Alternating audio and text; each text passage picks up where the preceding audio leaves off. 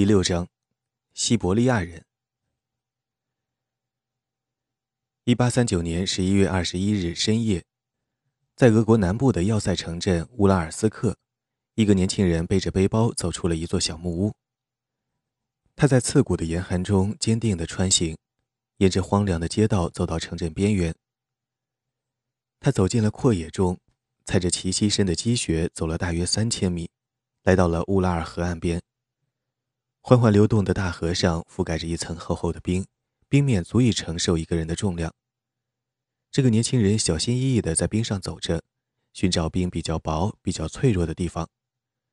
他终于找到了一个冰洞，那是附近的哥萨克居民用来取水的。他踩跺着当天晚上冻成的薄冰层，这样就把这个冰洞又破开了。他一边偷偷瞥着周围的一片漆黑，一边从背包里抓住一把衣服。把它们扔在冰洞附近的冰面上。他的任务完成了，于是他返回岸边，然后逃离了此处。他跑出了五百米，此时他正匆匆赶回镇上，在寒冷的空气中喘着粗气。他沿着荒凉的街道偷偷摸摸地走，以防沿路小屋窗户里透出的光线照到自己。他仔细地避免被人看见或者听见，最后终于走到了自己的小屋。他走上台阶，打开了门。一个深色头发、满眼警惕的年轻女子在门口迎接他。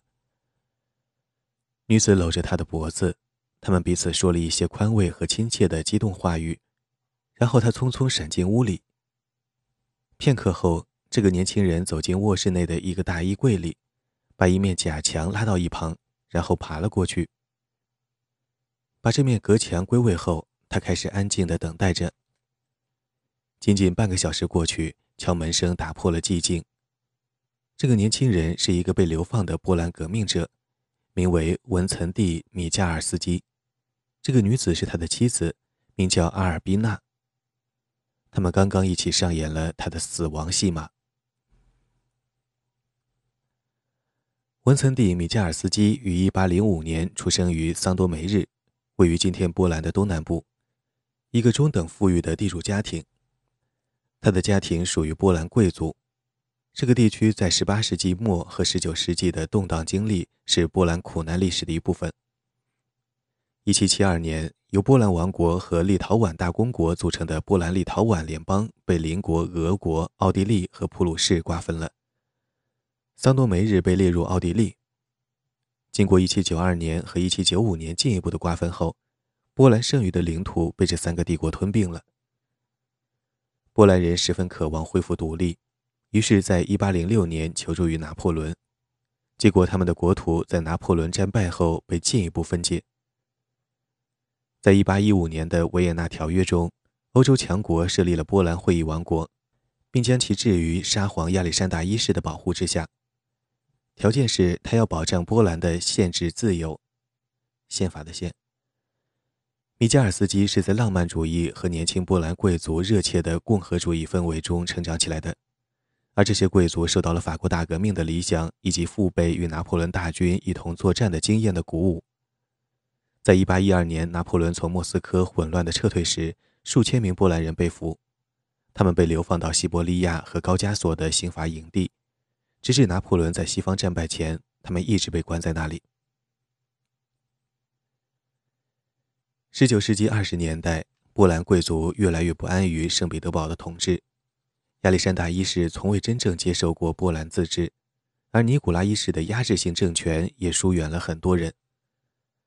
在十九世纪二十年代，圣彼得堡破坏了维也纳条约的许多条款，出版自由被取消，未经波兰议会同意便强制征税，反对沙皇统治的自由派人士遭到迫害。这些政策只是让波兰立宪主义和民族主义与俄国专制制度和帝国主义之间的紧张关系无所遁形。一八二三年，当局在威尔诺维尔纽斯大学发现了一个由波兰学生组成的秘密协会，即爱学社。爱学社的领导人包括伟大的波兰浪漫主义诗人亚当·密斯凯维奇。专注于欧洲浪漫主义和政治民族主义，他们从研究具有爱国主义精神的波兰和立陶宛文学作品，转向了促进波兰从俄罗斯帝国独立出来这个更积极的角色。由于一个成员的背叛，这个组织被暴露了。在经过1824年持续几个月的审判后，104名学生被认定从事颠覆活动，其中20人被监禁或被流放到西伯利亚。同一年，威尔诺高中的校长调查了几名在教室黑板上涂写爱国口号的学生。他们的历史老师没有擦去这些口号，而是站在口号前讲课。其他不知名的人在威尔诺多明我会修道院的墙壁上涂抹了反俄的涂鸦。这些案例反映出了反对俄国、支持波兰的情绪，他们甚至引起了俄国皇位继承人和波兰会议王国总督康斯坦丁大公的注意。康斯坦丁在许多地方不受欢迎，因为他经常专横统治。在军营中和阅兵场上也常常十分严酷。在圣彼得堡坚持要求波兰军队协助镇压1830年巴黎七月革命时，波兰贵族和俄国专制政权之间的紧张关系终于崩断了。受到法国的事件和在布鲁塞尔几乎同时发生的起义的鼓舞，布鲁塞尔的这次起义最终令比利时脱离荷兰王国，获得了独立，并建立了县制。年轻的共和主义者彼得·维索茨基在华沙鼓动一批年轻波兰军官起义。1830年11月29日晚上，起义者从他们的卫戍部队那里缴获了武器。为了杀死康斯坦丁，他们攻击了大公的住处贝尔维德雷宫。康斯坦丁设法逃走了，但维索茨基的部队成功攻占了华沙的军械库，并迫使俄国部队撤出波兰首都。波兰起义者也有着十二月党人的共和主义观念，他们的观念是一种政治和文化民族主义。这种民族主义与欧洲的进步国家，尤其是法国和意大利相呼应。他们想要用民族的神圣联盟取代1815年因维也纳会议诞生的专制的君主的神圣联盟。维索茨基和他的同志在“为了我们和你们的自由”的口号下发动起义。这表明他们的敌人是俄罗斯帝国，而不是他的人民。在华沙，在代表着罗曼诺夫势力被从波兰废除的仪式性活动之前，波兰爱国协会组织了一场纪念十二月党人的仪式。五个象征着在1825年12月14日被处决的五名主犯的空棺材，被人抬着在波兰首都的街道上游行。东正教教堂举行了一场宗教仪式。之后。作为刺激向王宫前聚集的人群发表了演讲。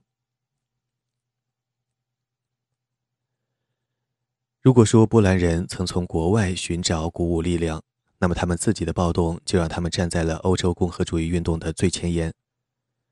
欧洲媒体不断呼吁支持这些北方的法国人，号召法国出手支援波兰起义者，这遭到路易菲利普一世的反对。法国共和主义者。如戈德弗鲁瓦、卡韦尼亚克和其他人权社成员承认，他们自己要感谢波兰人，因为波兰人让尼古拉一世的军队不再干预法国。法国将军、美国独立战争和美国七月革命的英雄拉斐特侯爵督促法国承认波兰，但没能成功。在英国，愤怒汹涌而来，人们举行会议和集会以声援波兰。谴责俄国，并催促英国干预这场冲突。一八三一年七月，《泰晤士报》言辞谴责：“我们可以容忍俄国不受惩罚的去进犯波兰人古老尊重的国家多长时间？波兰是法国的盟友，是英国的朋友，是文明的欧洲免受土耳其和俄国野蛮人伤害的天然的、可靠的和成功的保护者。”大西洋彼岸也掀起了一股美国公众同情波兰起义者的浪潮。十一月起义迅速演变成波兰人和俄国人之间的大规模武装对抗，双方调动的兵力是自拿破仑战争以来欧洲最大的兵力。然而，起义者高估了自己的力量，他们面对的是强大的帝国陆军，而他们自己却内部分裂，且被犹豫不决的人指挥着。这些人无法决定应该跟俄国人作战还是跟他们谈判。一八三一年二月二十五日，为拯救华沙，四万波兰士兵在维斯瓦河击退了六万俄国士兵，但他们并没有取得决定性的胜利，只是延迟了失败到来的时间。随着俄国援军涌入波兰，起义者明显寡不敌众，波兰人顽强抵抗了数月，沙皇的军队最终打到了华沙，并在1831年10月重新攻占了这座城市。俄国严厉报复了被打垮的波兰诸省。一八三三年三月十五日的政府法令，把一万一千七百名波兰军官和士兵重新分配到刑罚营地和刑罚堡中。这些地方分布在俄罗斯帝国的偏远、不受欢迎之处，还有几千人被判处在西伯利亚服苦役定居。沙皇对俄国的西部边疆地区，位于今天的立陶宛、白俄罗斯和乌克兰的报仇心尤其重。这些地方此前比波兰王国更好地融入了帝国。那里的起义者中有许多人是波兰贵族，他们由现场军事法庭审判，并被立刻枪决了。波兰人的俄国盟友被处以尤其残酷的处罚，其中包括来自圣彼得堡以北的维堡省的尼基塔·甘巴尔斯基，他被认定参与1831年的叛乱、谋杀、纵火和其他罪行。因而被判处用桦树条鞭打一百二十下，并终身服苦役。维索茨基被判处死刑，法庭建议他向沙皇求饶。维索茨基回答：“我当初拿起武器，并不是为了日后来向沙皇请求怜悯，而是为了让我的同胞不用再向沙皇请求怜悯。也许是因为尼古拉一世不愿再出现十二月党人领袖的牺牲事迹。”他将维索茨基改判为在西伯利亚服苦役二十年。在19世纪30年代，成千上万名波兰人随流放队伍向东行进，跋涉两年到达目的地。仅仅在1832年至1835年，就有大约900名波兰政治犯经过图波尔斯克流放事务部。19世纪出现过两次波兰人大规模流放，这是第一次。第二次是在19世纪60年代。这些波兰人后来被称作 Siberici，即波兰语中的西伯利亚人。波兰流放者努力在荒凉的西伯利亚刑罚定居点保存自己的政治理想和文化认同。如果说西伯利亚把十二月党人从俄国社会令人窒息的等级制度中解放了出来，使他们能够把自己的共和主义理想付诸实践。那么，西伯利亚带给波兰流放者的只有被遗忘。然而，在这些西伯利亚人孤独、痛苦地保持自己的根基和理想时，他们创造出了震撼人心的牺牲故事。这样的故事非常有助于巩固波兰浪漫主义的民族主义。没有哪个人比文岑蒂·米加尔斯基更适合做他们的这番努力的例证。在十一月起义遭到镇压之后，七八千名起义者逃脱了被逐去西伯利亚的威胁，他们越过了波兰王国的西部和南部边境，移居外国。许多人在不同的共和主义组织中活动，这些组织组成了青年欧洲。青年波兰本身仿照了朱塞佩·马志尼的青年意大利。这个大陆范围的革命性先锋团体，经常以在法国东部城镇的攻击会集会处为活动中心。这些波兰人加入了这个团体后，把自己看作了革命运动的先锋。这场革命运动将把他们自己的家园从专制统治中解放出来，并继而鼓舞俄国本土的革命。在巴黎的波兰民族委员会的首批活动之一，就是向俄国人发出一个友好的公告。部分是由密斯凯维奇起草的。这份公告致敬了十二月党人，提倡创立一个由斯拉夫民族组成的自由联邦，号召俄国人推翻专制政权，放弃他们的征服成果，与波兰人一道为了自由而斗争。米加尔斯基是密谋反抗圣彼得堡的人当中的一员。一八三一年，他逃到法国，在贝桑松待了两年。他积极在那里参与了来自欧洲各地的共和主义流亡者组成的波兰组织。米加尔斯基的小组游说法国和英国支持波兰解放，并且相信在波兰土地上爆发的活跃的游击战争可以争取到强大的地缘政治盟友的支持。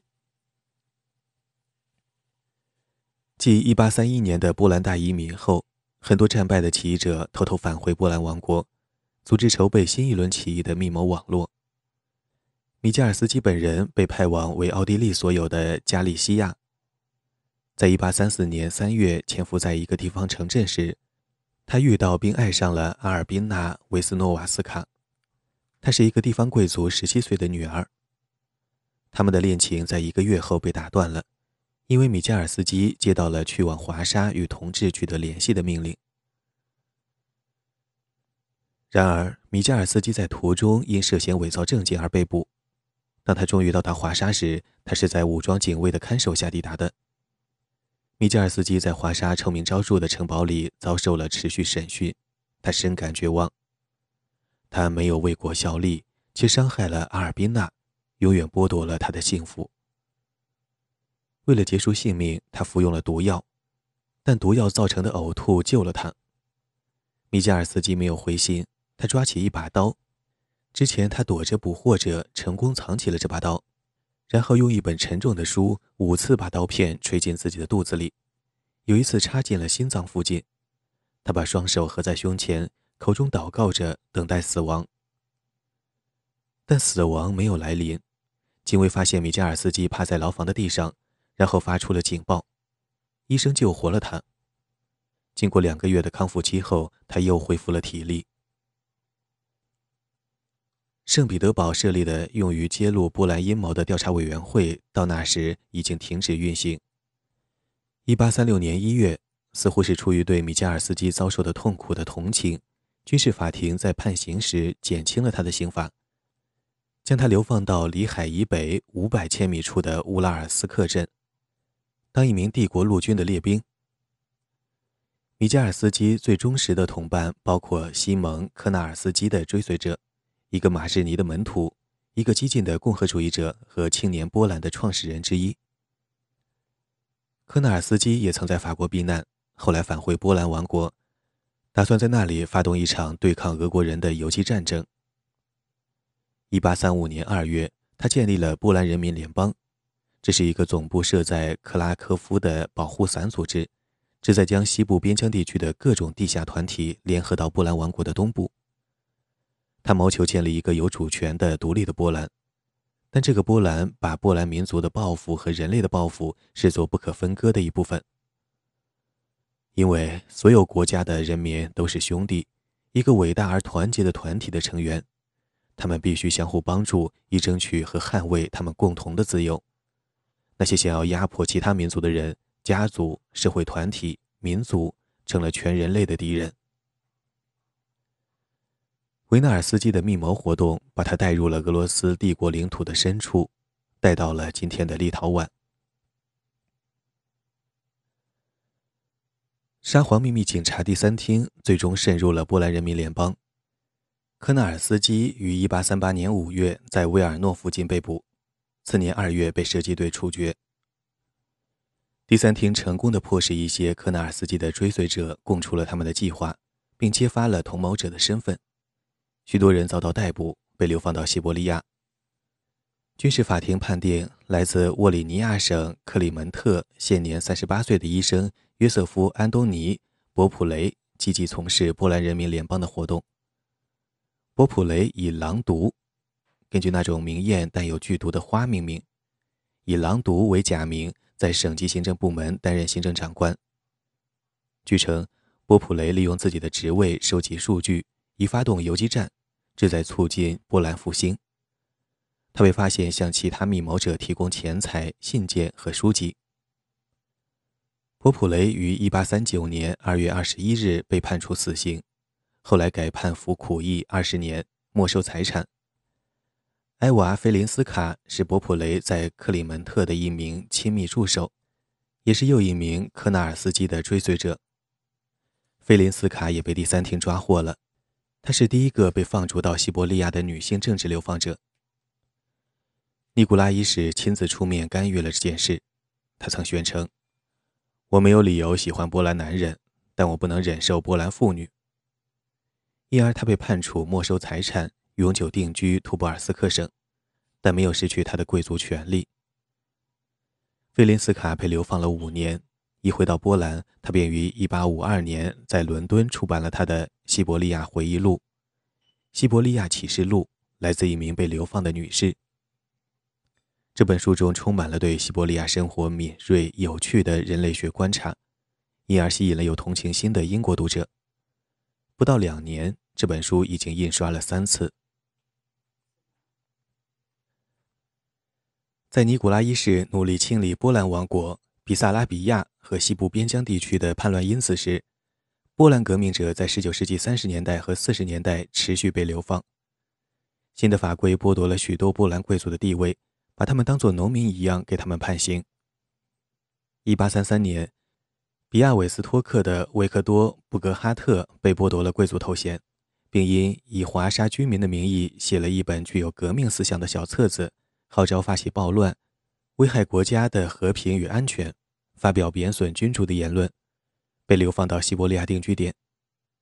约五点四万名起义者在一八三二年至一八四九年间被从立陶宛、波多利亚和沃里尼亚流放到高加索或者伏尔加河以东的地方。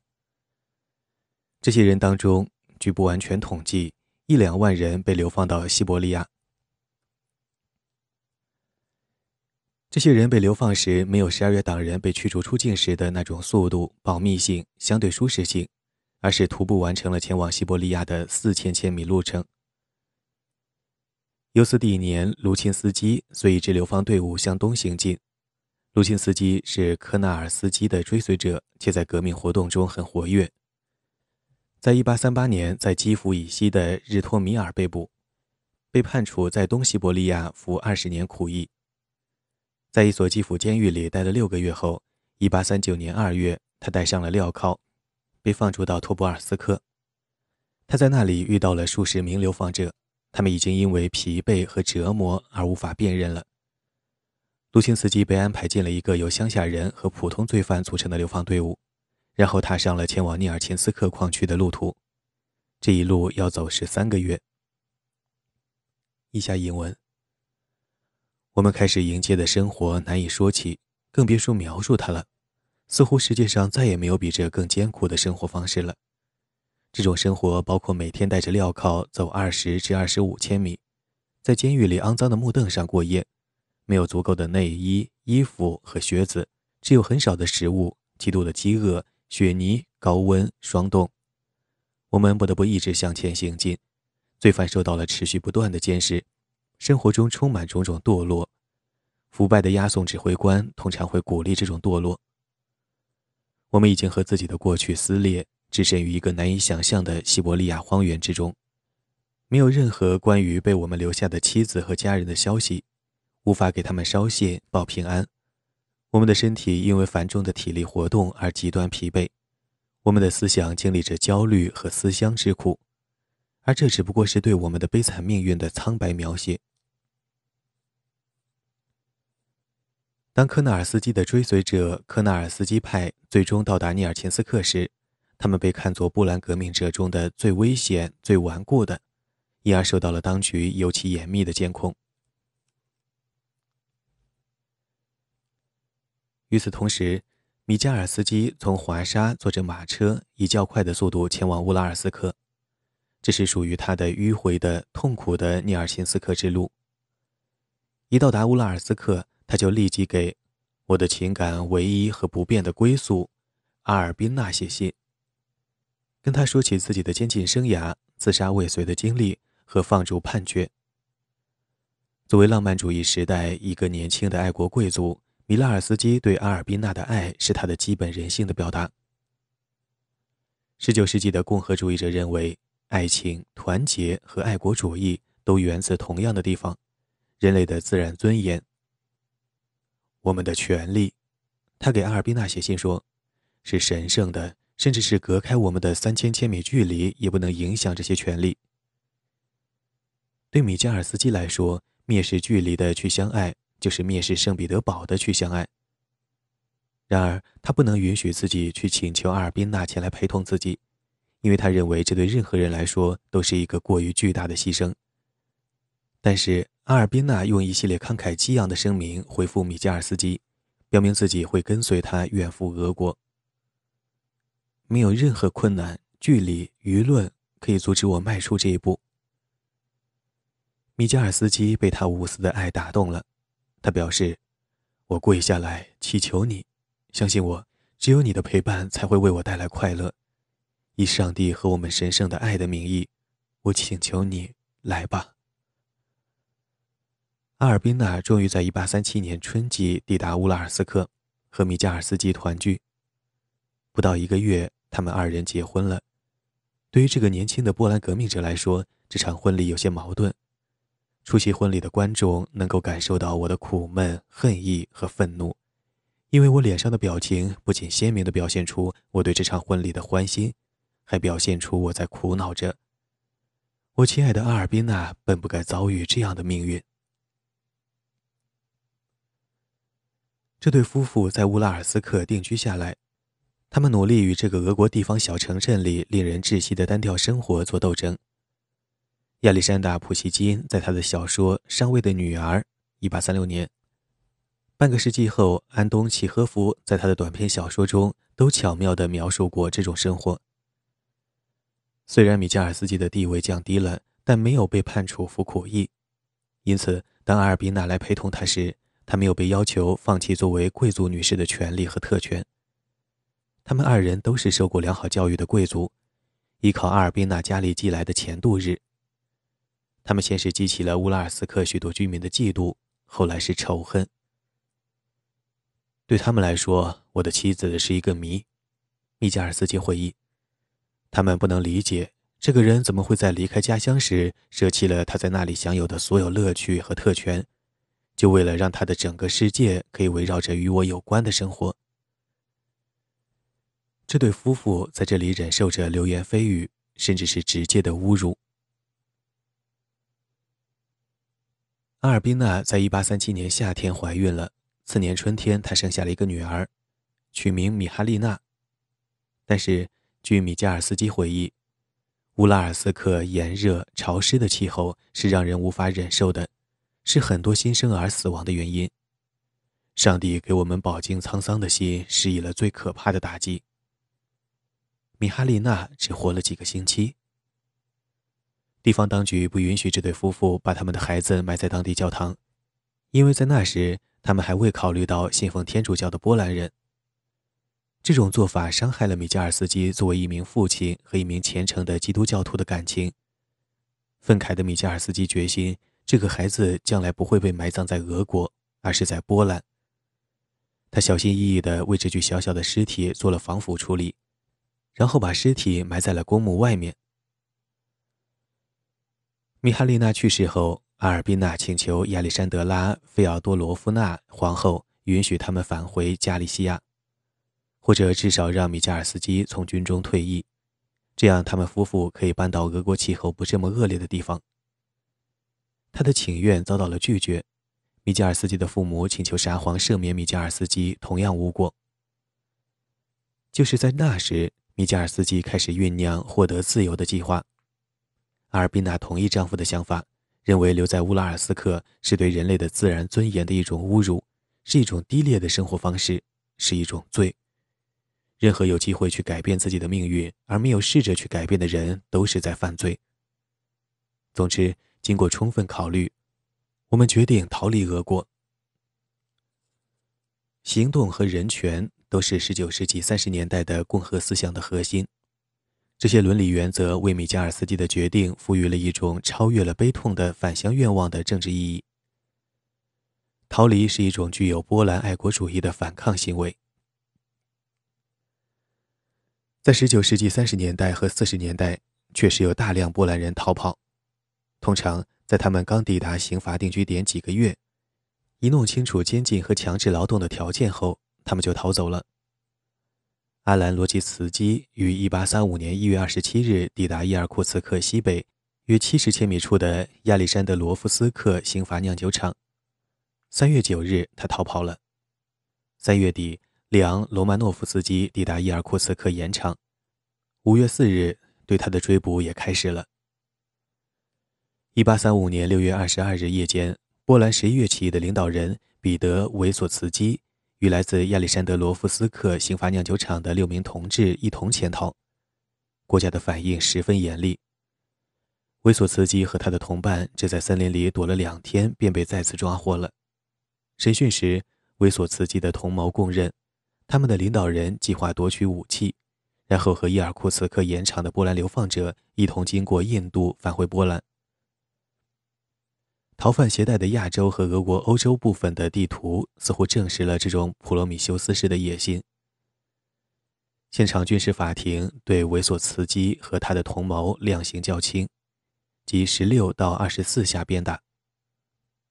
涅尔辛斯克矿区的负责人斯坦尼斯拉夫·列巴尔斯基少将认为，这种惩罚不足以起到威慑作用，将刑罚加重为帝国最可怕的肉刑之一。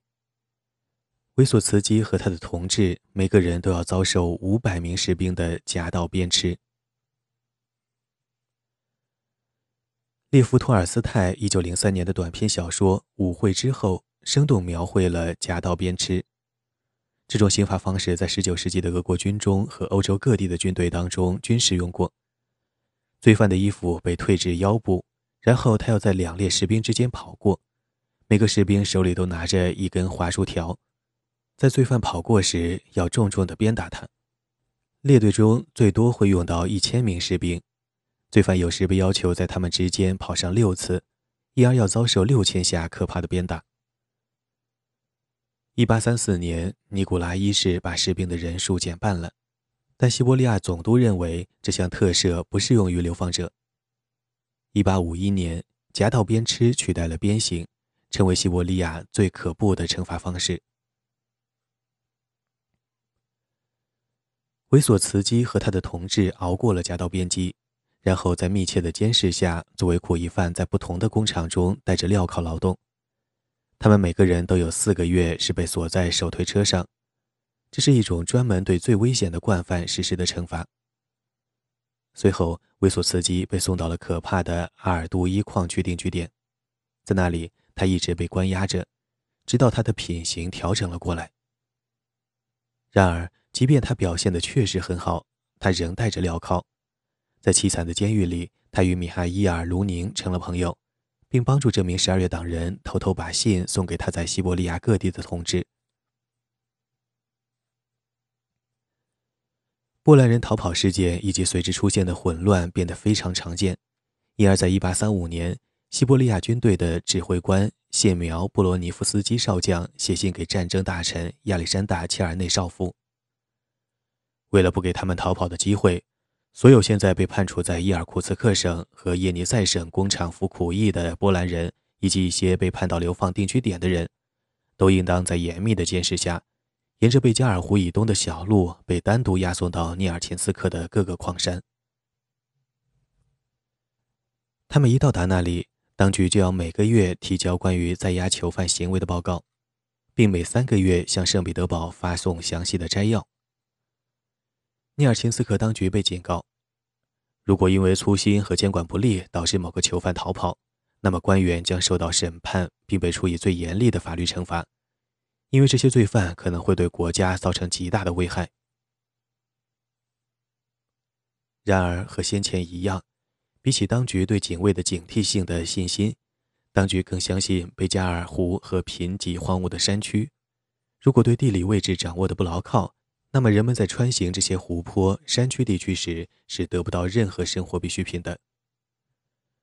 突出的布里亚特和通古斯游牧民也很善于在最无法穿行的地方追击逃犯。在波兰人被转移到涅尔琴斯克之后，逃跑的波兰人人数确实有所下降。在约六千千米以外的乌拉尔斯克，米加尔斯基正在筹划着自己的逃跑行动。在阿尔宾娜的帮助下。他计划先假装自杀，这样一来，阿尔宾娜就可鬼称自己是个寡妇，然后便可以返回家乡了。一连几个月，他都在等着乌拉尔斯克附近有一个和他年龄、身高和外貌均相仿的男人死去，这样他就可以利用其尸体假装自己惨死。然而，阿尔宾娜再次怀孕，她十分害怕，在她生产前，他们无法实施逃跑计划。因此，他们决定把计划提前。一八三九年十一月二十一日，米加尔斯基给他的指挥官写了一封信。我承受的极端痛苦和绝望，让我无法继续做我的妻子的监护人，而这个女人把一生都献给了我。米加尔斯基强调了阿尔宾娜在乌拉尔斯克的悲惨处境，他声称，只有自己的死能把他从婚姻誓言和他的苦难中解放出来。这会让他有机会回到在加利西亚的家人身旁。那天晚上，米加尔斯基把他的衣服扔在了乌拉尔河上的冰洞旁，然后躲进了卧室衣柜里的假墙后面。地方指挥官在第二天早上打开了信，便立刻赶到了米加尔斯基的住处。他在那里看到了面色苍白、惊恐不安的阿尔宾娜。这个年轻的女人完美的扮演了自己的角色，把对密谋暴露的深刻恐惧伪装成了令人信服的悲痛。但是当局仍然持怀疑态度，他们认为米加尔斯基或许只是逃跑了，便下令在附近开展大范围搜捕。他们还把阿尔宾娜置于最严格的秘密监视下，以防她的丈夫联系她。一个月后，阿尔宾娜开始请求返回加利西亚。我的丈夫过世后，我什么都没有了，只能回到家人那里。然而，当局坚持要等到河面上的冰层融化，以便找到米加尔斯基的尸体，确认他确已自杀身亡。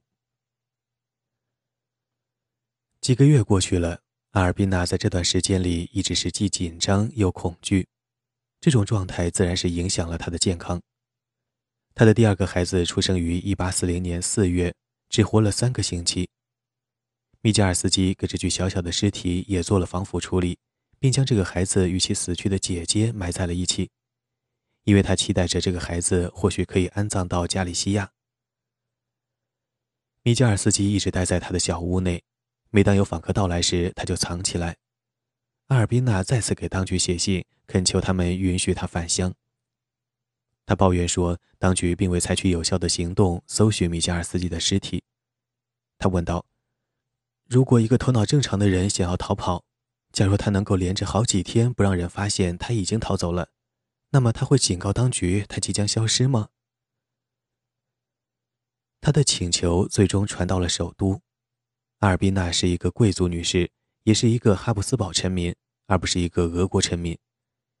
因为这一情况，他继续被留在俄国南部，就是一个在外交上很敏感的问题了。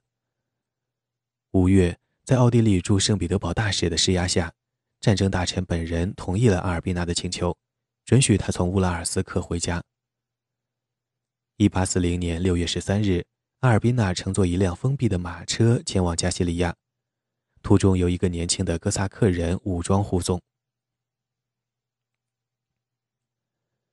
马车夫和他的护送者并不知道，其实阿尔宾娜·米加尔斯卡并不是独自上路。他把两个死去的孩子的尸体藏在了行李箱里，米加尔斯基也在马车里。他躲在妻子的座位下面，希望自己能不被人发现的走过到波兰边界的两千千米公路。然而，这种雄心过于天真。仅仅过了四天，哥萨克护卫听到马车里有男人的声音。于是他打开了车厢门，发现米加尔斯基藏在妻子的座位下。他们扭打了一番，哥萨克士兵在一些路过的农民的帮助下制服了这个逃犯，然后把他捆绑起来，押送到彼得罗夫斯克城。在那里，米加尔斯基被正式逮捕，随后被转送到萨拉托夫。萨拉托夫省省长及时地向圣彼得堡报告了这起事件。这对悲伤的夫妇试图带着已做过防腐处理的婴孩尸体逃跑，这种做法是一种蔑视君主的姿态。尼古拉一世震怒于米加尔斯基拒绝把自己孩子的尸体葬在俄国的土地上。为了防止其他人以后做出类似的事，他要求严惩米加尔斯基。米加尔斯基被武装押送回了奥伦堡，准备在1841年2月接受军事法庭的审判。他竭力为妻子脱罪。他宣称这项计划全都是他自己一个人的主意。他起先确实打算自杀，但在最后一刻退缩了，转而劝说妻子帮助自己逃跑。这起逃跑事件令乌拉尔斯克当地的军事当局感到尴尬，令沙皇感到愤怒。在历时数月的审讯和调查之后，军事法庭裁定米加尔斯基试图逃离流放地，试图非法的把死去的孩子的尸体偷运出俄国。军事法庭剥夺了与米加尔斯基的地位相当的所有权利，而且在沙皇亲自出面干预后，军事法庭在1841年11月判处他在涅尔琴斯克的东西伯利亚第十三营服役。米加尔斯基被关在军事监狱中时，阿尔宾娜被送回了乌拉尔斯克，同时当局开始调查他在这起逃跑事件中的共谋成分。阿尔宾娜又怀孕了。与丈夫分离期间，她又为他生下了一个孩子。这个孩子在这个疾病横行的城镇里只活了短短几天，而这座城镇已经夺走了他先前的两个孩子的性命。米加尔斯基没有获准在前往西伯利亚前与妻子会面，他担心如果阿尔宾娜再次想要追随他，那么他可能没法挺过这次旅程。因此，米加尔斯基急迫地请求阿尔宾娜。我最亲爱的阿尔宾娜，如果你没法保重自己的身体，那么请保全你的灵魂。回家吧，在那里为我们的敌人祷告。正如基督所说的，他们真的不知道自己在做什么。不要担心我，我亲爱的，我接受了我的命运和上帝的意志，我将平和的离开，将我的最后一口气奉献给上帝。临死前，我抱着这样的信念：上帝不会抛弃我们。会让我们下辈子在一起，但阿尔宾娜仍旧决心陪同自己的丈夫。法庭不愿给一个已经遭受了这么多苦难的外国贵族妇女定罪，于是宣告她无罪。随后，她表明自己将跟随米加尔斯基去尼尔钦斯克。一八四二年三月，在鄂木斯克城。阿尔宾娜在前往涅尔琴斯克的途中追上了她的丈夫，他们在逃亡失败后再也没有见过对方。米加尔斯基记得此次见面夹杂着温柔和恐惧。以下引文：经过十八个月的分离，我的内心充盈着情感，我把他搂在怀里，亲吻他，拥抱他，哭泣。可怜又不幸的阿尔宾娜变了好多。她变得如此苍白、瘦弱和疲惫。如果我在街上遇到他，我可能会认不出他。上帝，我看着他，想着，我是不是真的不应该被仇恨和报复全人类的愿望裹挟着？他们对他做了什么？他们为什么这样做？你听，为什么？我开始再次亲吻他，即使他现在如此憔悴。但他对于我来说一如既往的可亲。当失去的爱人重回到我身边时，他甚至更加可亲。他们夫妇二人一道前往涅尔琴斯克，在乌拉克村谢尔盖·沃尔孔斯基的家中停留了一个星期。沃尔孔斯基夫妇把他们当作共和主义者和爱国者同道之人而热情欢迎。他们走过了贝加尔湖结冰的湖面，于1842年10月抵达尼尔钦斯克。受过教育的西伯利亚流放者和官员把米加尔斯基看作不幸的人，因此他没有被要求以士兵的身份工作，而是用亲戚寄给他的钱买了一个小房子和一些牲畜。阿尔宾娜又怀孕了，但她的体力日渐衰退。她在前往西伯利亚的途中患上了结核病。现在把病传给了他的新生儿康拉德。肺结核在摧残着阿尔宾娜的身体，他知道自己将不久于世。